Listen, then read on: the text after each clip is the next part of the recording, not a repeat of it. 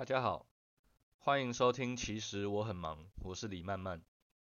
今天想跟大家聊聊的主题是人为什么要说谎。会有这个主题的发想是来自于我心里本来就有的想法。然后之前突然跟一个咖啡厅老板聊到善意的谎言这个概念，想说那就来录一集好了，就来跟大家分享一下我的想法。首先想问大家还记不记得下面几个故事？第一个是华盛顿砍倒樱桃树的故事。大家觉得华盛顿的爸爸为什么要原谅华盛顿呢？因为斧头还在华盛顿手上。开玩笑的，他爸要奖励华盛顿，就把斧头送给华盛顿，然后不计较他砍倒樱桃树的事情。这个故事本质上就是在告诉你，诚实是有好处的。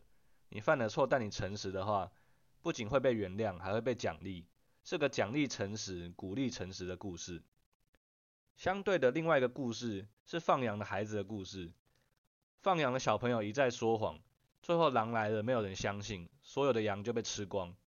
它本质上是个惩罚说谎的故事，告诉你说谎会没有好下场，会被惩罚。当然，更是要提一下小木偶皮诺丘这个故事，说谎鼻子就会变长，多好用的能力，不是？我是说，在他变成真的小男孩的过程中，其实隐也是隐约跟读者说，想要成为一个人，诚实是一个重要的元素。甚至在各大宗教教义里面，也灌输给大家，说谎是不被神所爱的，或是说谎要下地狱等等。这些故事，我想大部分人小时候都有听过。但是现实世界真的是这样运作的吗？我觉得世界恰好朝着相反的路线进行。这世界鼓励大家说谎，因为说谎带来丰厚报酬，诚实往往带来惩罚。而且荒谬的是，说谎可以解决问题，诚实没办法解决问题。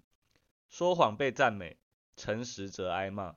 这样的世界，除了用道德约束以外，诚实有任何好处吗？当我们犯了错，选择用谎言遮盖，只要不被拆穿，你的问题就瞬间得到缓解或是消失。不管是小智没写作业，大智工作出包，或是国家大事，说谎最强的地方就是它解决力很强，它能帮说谎的人争取时间。或许各位会说。说谎实际上没有解决问题，确实以总体的角度来看，说谎没有解决问题。但是站在说谎者的角度来看，说谎者的问题，他遇到了麻烦，借由说谎得到缓解，甚至转嫁到被骗的人身上，而他背负的风险是他的谎言被拆穿。我觉得这也是一个很重要的原因，为什么这世界不会是一个只有实话的世界？因为人类其实没有什么辨别谎言的能力。BBC 中文网上有一篇文章有提到。在某个实验中，两万个参与实验的人里面，只有五十个人辨别谎言的能力有达到百分之八十。文章中也提到，我们以往认为是说谎征兆的表现，其实没有任何的参考价值，因为每个人的反应都不一样。比如说，摸鼻子、抓头发、眼神游移、说话颤抖、脸红，他们的结论是，没有任何迹象总是伴随着欺骗。但文章中还有还是有提到如何拆穿谎言，在这边分享给大家。说谎等于是架构出一个虚假的世界，这其中必然有真的部分，也有假的部分。所以我们首要做的就是让他的脑袋宕机。我们可以让对方讲很多话去描述他的世界，他所描述的世界越大，你越有可能找到其中不真实的地方。因为人的脑力有限，讲越多他越可能自爆。再来是问他一些很细节的事情。或者他根本没有想到你会问的问题，你越是出其不意，他脑袋越容易打结，最后你就可以发现他的矛盾之处。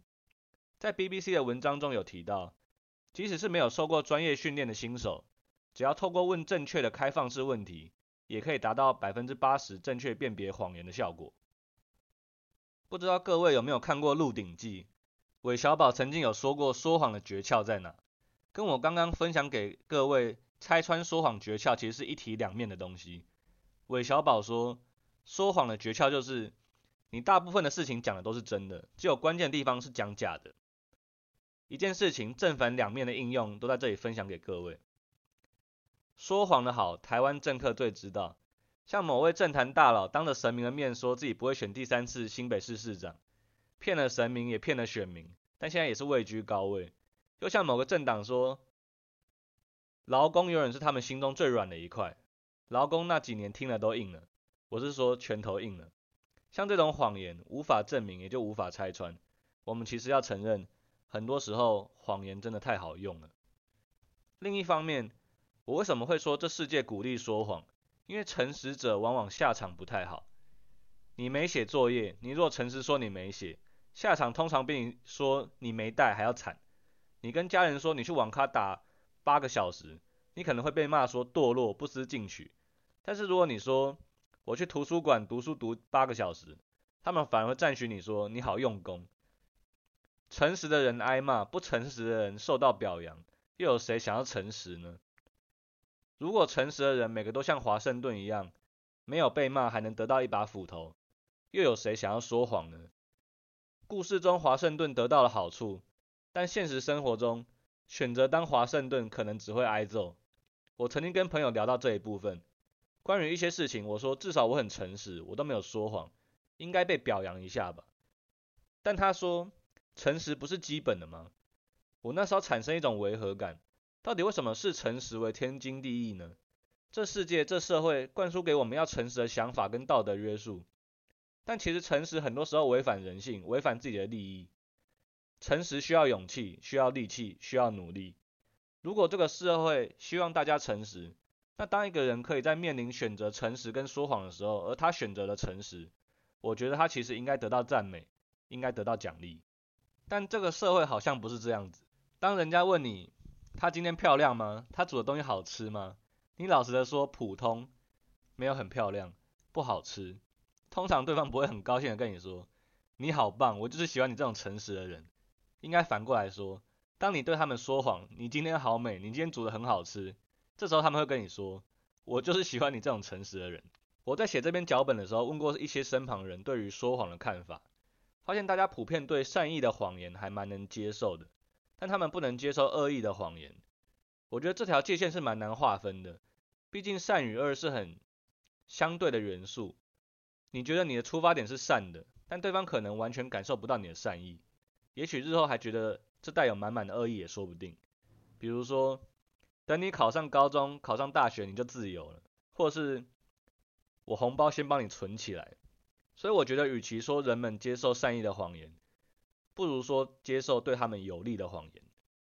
这两者的差别是，所谓善意判断标准来自说谎的人，所谓有利判断标准来自被骗的人。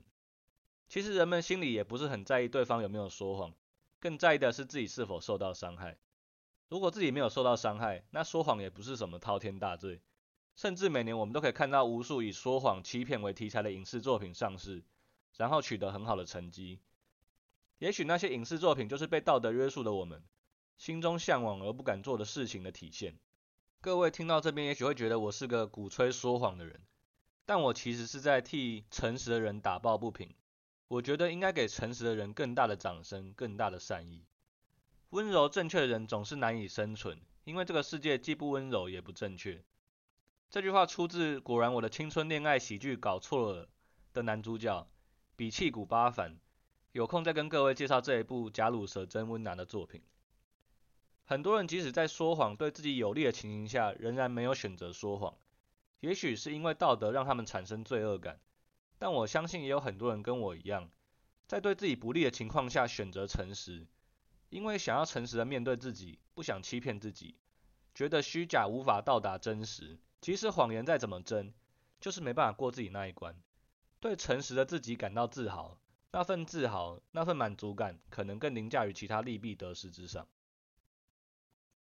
就像我讲的，谎言太好用了，甚至有研究指出，如果讲一些善意的谎言，会让你的人际关系或是家庭关系更融洽。这世界上可能找不到一个连善意的谎言都没有讲过的人。但谎言越是便利，越能显得诚实的可贵。所以今天当你面临选择诚实跟说谎，不管最终你选择哪一个，我都不会觉得意外。唯独想跟各位说，骗谁都可以，请对自己诚实，因为欺骗自己，最后伤害的还是自己。写这集脚本的时候，我思绪其实很发散，有点想到什么就讲什么的感觉，整体并不是那么缜密。毕竟这个议题能讲的东西还蛮多的，我搞不好以后还要再做一集这一集的重置版。如果各位听到有什么想法想要讨论，或者有什么作品想要推荐给大家，都欢迎留言。